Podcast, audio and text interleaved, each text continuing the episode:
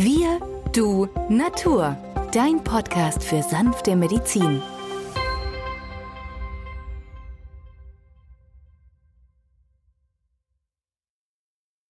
Hallo und herzlich willkommen zu einer neuen Folge von Wir, du, Natur, deinem Podcast für sanfte Medizin.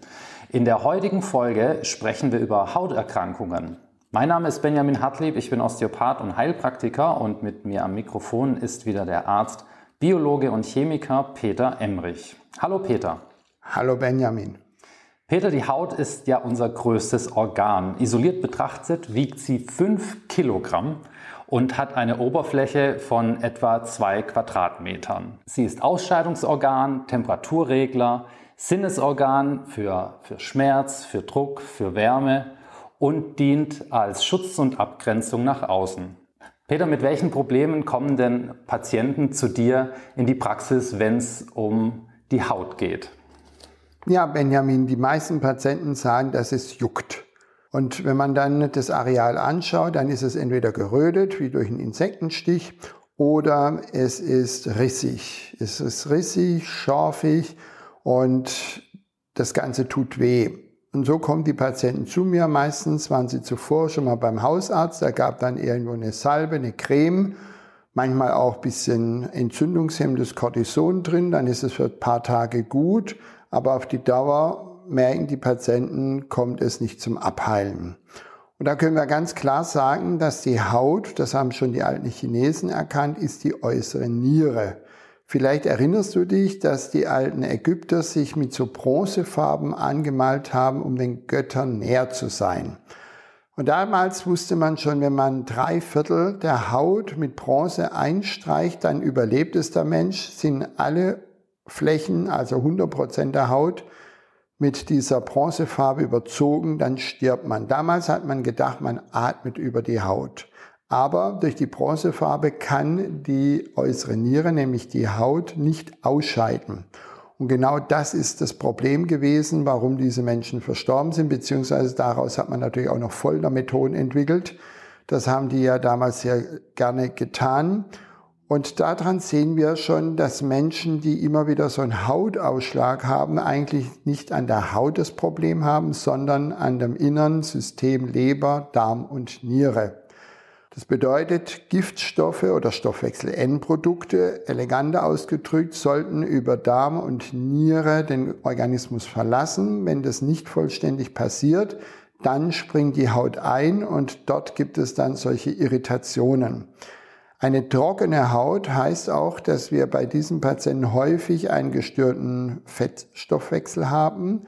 Vor allem die Omega-3-Fettsäuren sind ja entzündungshemmend. Das ist zum Beispiel im Leinöl ein Dotteröl drinnen. Oder wenn zu viel Omega-6-Fettsäure gegeben wird, zum Beispiel durch Rapsöl, Oliv, äh, Rapsöl, Distelöl, Sonnenblumenöl. Sonnenblumenöl. Sonnenblumenöl wird ja hoch gelobt wegen seinem Vitamin E, aber es hat einen hohen Anteil an Omega-6-Fettsäuren. Und dann, genau dann passiert nämlich Folgendes, dass die Omega-6-Fettsäuren eine Entzündung im Körper in Gang setzen und dann haben wir so ein chronisches entzündliches Geschehen. Und das ist das Hauptproblem und das muss man erstmal erkennen. Nun, interessanterweise wird darauf aber in der etablierten Medizin nicht Acht gegeben. Man prüft nicht auf den Omega-6 und auf den Omega-3-Fettstoffwechsel. Man testet auch wenig, ob eine Entzündung in Form von einer Leukozytose, also erhöhten weißen Blutzellen, ein CRP, das C-reaktive Protein, All diese Faktoren werden nicht gecheckt, sondern es gibt einfach eine entzündungshemmende Salbe, die antibakteriell wirkt, denn wenn ja Risse da sind, ist die natürliche Hautbarriere schon unterbrochen und Bakterien, die natürlich auf jedem gesunden Menschen sitzen, dringen dann in die unteren Hautschichten ein und machen dort eine Entzündung. Und dann haben wir natürlich das Problem, dass diese Entzündungsstelle immer größer und größer wird. Was kann man tun? Die einfachste Form und die billigste ist einfach mal eine Heilerdepackung. Also es gibt ja Heilerde, grob oder weniger grob gemahlen und da gibt es eine Stufe 2 und das kann man also als Brei anrühren, so dass es noch auf der Haut haftet und nicht abtropft. Und das belässt man so lange auf der Haut, bis alles trocken ist. Dann geht man unter die Brause und braust das Ganze ab. Diese Heilerde kann sogar in eine offene Wunde gebracht werden, weil sie diese Giftstoffe, nämlich die Bakterien oder den Eiter, der sich schon gebildet hat, aufsaugt und ausscheidet. Ja, man sollte danach einfach dann abduschen und mit einer schönen Hautsalbe oder am besten einem Öl. Salbe ist ja nicht gut für offene Wunde, ein Öl nehmen also Macadamia-Nussöl oder Sesamöl, gerade bei rissiger Haut, hervorragend. Das sind Öle, die Sie in jeder ähm, Naturkostgeschäft oder in der Apotheke erhältlich sind. Das sind aber nur Pflegeöle. Man sollte aber darauf achten, dass wir innerlich gute Omega-3-Fette zu sich nimmt. Man kann auch Nachtkerzenöl nehmen, man kann auch Sandernkernöl oder Sandernfruchtfleisch nehmen. Das sind also weitere Öle, die einen hohen Anteil haben an Omega-3-Fettsäuren und noch weitere gute Inhaltsstoffe, damit die Haut von der Ernährung her alle Bausteine bekommt, damit sie im schönen Bild nach außen erscheinen kann. Zu den Omega-3-Fettsäuren und wie wichtig diese sind, haben wir ja auch schon einen Podcast aufgenommen. Wenn ihr wollt, könnt ihr da mal reinhören. Neben Omega-3 ist außerdem sehr wichtig für die Haut Vitamin D. Auch dazu haben wir schon eine Podcast-Folge aufgenommen. Und vielleicht noch eine Sache, Peter, ähm, wenn wir gerade bei pflegenden Maßnahmen von außen sind, was für die Haut ähm, sehr gut ist, dann sollten wir vielleicht noch das Zink erwähnen. Zink ist in vielen Heilsalben drin für die Haut, fast in jeder Babysalbe, wenn die ähm, kleinen Babys einen wunden Popo haben. auch da ist Zink enthalten. Welche Wirkung entfaltet denn Zink an der Haut, Peter? Ja, das Zink hat generell eine antivirale Wehrkraft, aber trotzdem hat es eine antientzündliche Wirkung auch bei der Haut oder bei Hauterscheinungen, denn wir haben ja hier nicht nur bakterielle, sondern auch eine virale ähm, Infektion.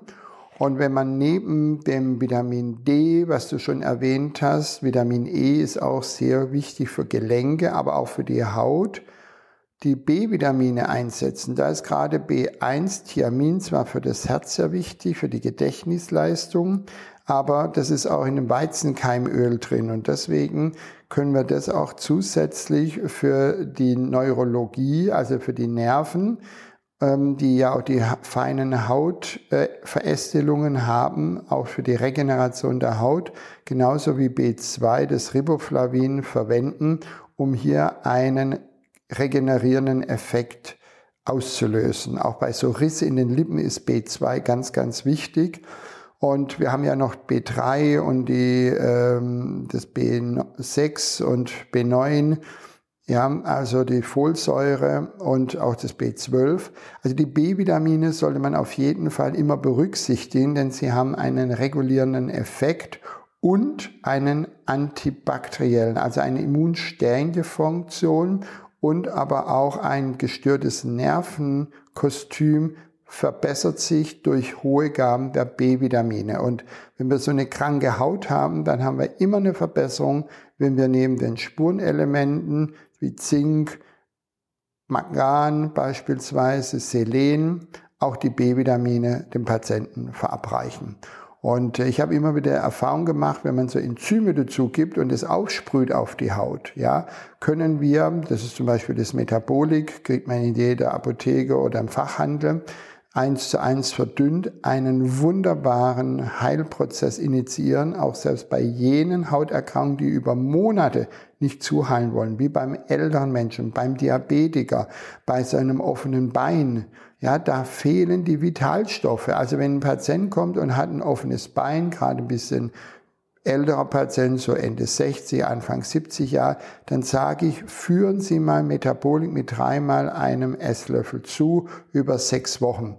Und alle meine Kollegen staunen, wie wunderbar dann solch ein nicht abheilendes Hautareal in sechs Wochen aussieht. Man sieht fast nichts mehr, alles ist verschwunden. Und das sind Heilprozesse, die mich immer wieder faszinieren. Peter, du hast gerade erwähnt, dass die B-Vitamine für das Nervensystem auch sehr, sehr gut sind.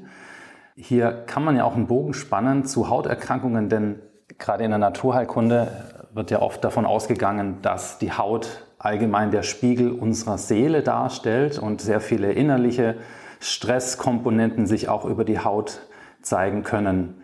Ein weiterer Bereich, den wir noch ansprechen können, auch wenn wir schon weit fortgeschritten sind in der Zeit, ähm, Nerven, Neuro, Neurodermitis hat ja, ist ja auch eine Hauterkrankung. Wie können wir die hier in Zusammenhang bringen? Ja, ein super Stichwort, Benjamin. Neurodermitis.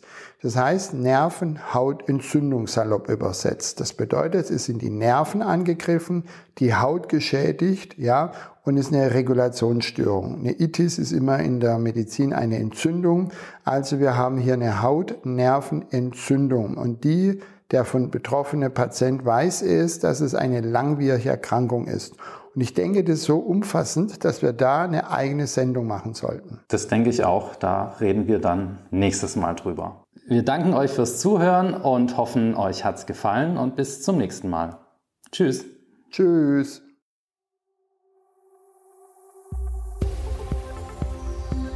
Wenn dir dieser Podcast gefallen hat, freuen wir uns über deine positive Bewertung. Damit hilfst du uns, diesen Podcast bekannter zu machen. Wir danken dir dafür.